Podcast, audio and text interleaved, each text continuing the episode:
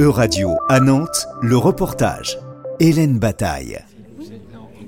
Des murs en pierre, des fauteuils rouges, une moquette grise et une vingtaine de personnes voyantes, malvoyantes ou non-voyantes.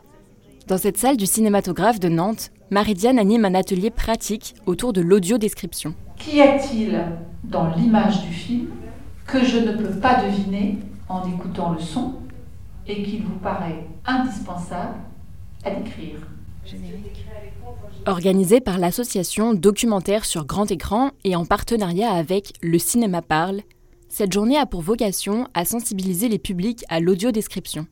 Marie-Diane, elle-même réalisatrice de versions audio décrites, nous explique ce dispositif. Le travail de la description pour le cinéma suppose plusieurs étapes. La première, c'est un travail d'écriture. Pendant ce travail-là, je vais devoir décrire ce qui se passe à l'image et que je ne peux pas deviner juste en écoutant la bande son. Le deuxième moment, ce sont des grands moments de relecture avec un collaborateur déficient visuel, dans le meilleur des cas avec le ou les réalisateurs, avec le commanditaire.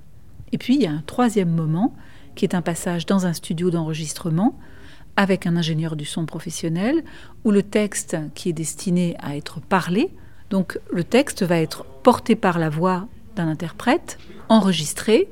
Et puis il y a une autre étape, une dernière étape toujours dans le studio son, qui est un moment de mixage où on va égaliser la voix qui parle la description par rapport au son du film.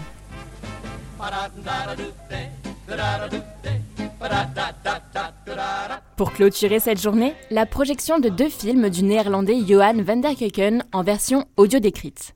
Mais alors, comment audio décrire des films non francophones? Tel est le challenge que s'est lancé Marie-Diane avec les étudiantes et étudiants du Théâtre national de Bretagne.